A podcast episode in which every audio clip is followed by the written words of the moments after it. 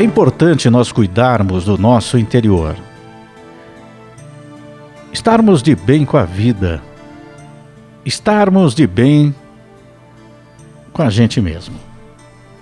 Porém, nós devemos ter alguns cuidados para não confundir o nosso valorizar o interior com o ego. Então, nós temos que ter o discernimento, o entendimento de nos valorizarmos porém, também ter o respeito com o próximo. Então, quando nós falamos do ego, nós pensamos primeiro com aquele pensamento: isso é meu.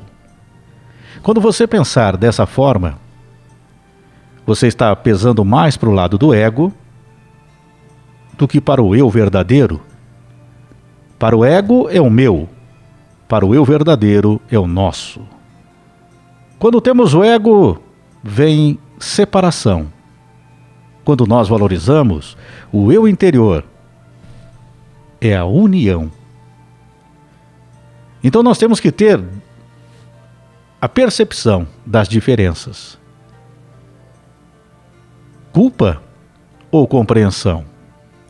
Hostilidade ou amizade?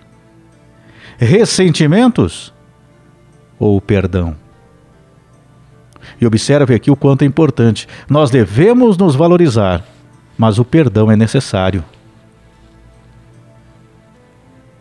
Porque quando nós guardamos o ressentimento, nós estamos feridos em nosso ego.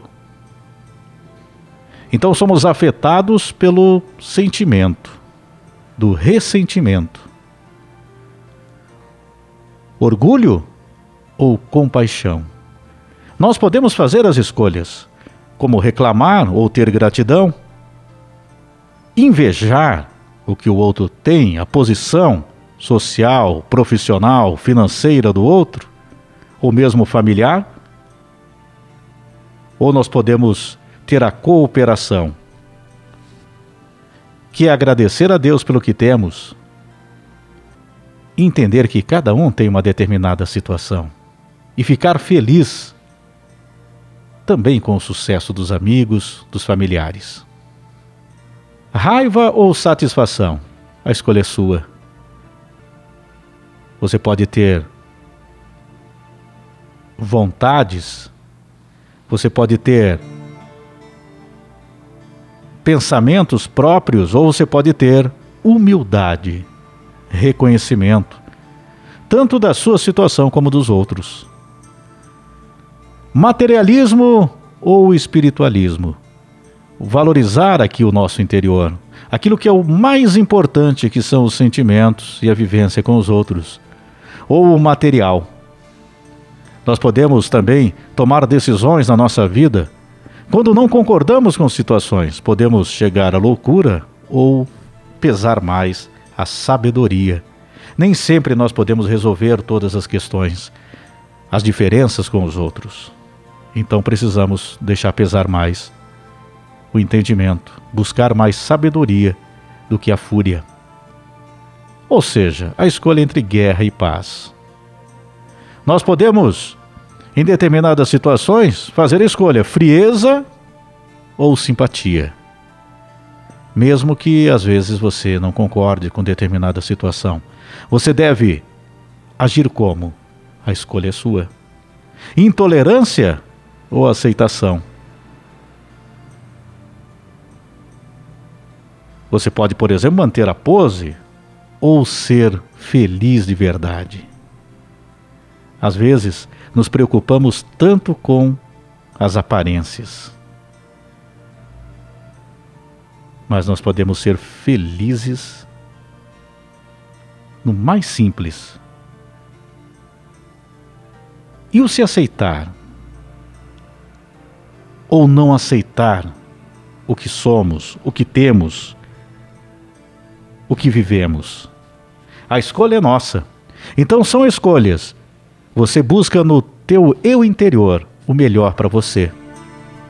Mas deve ter o cuidado ao mesmo tempo para não confundir com o ego, que as pessoas têm que fazer apenas as suas vontades, que você não concorda com os outros, porque tudo tem que ser feito do seu jeito, apenas. O entendimento é importante, devemos agir com sabedoria. Entendimento que existem diferenças de pensamentos, de ideias, de projetos de vida de cada um, de comportamento, do jeito de cada um. E se nós buscamos com a humildade, buscando o nosso eu interior, não permitindo que também que ninguém nos faça mal, porém não fazendo mal para ninguém também. Esse é cuidar do eu interior.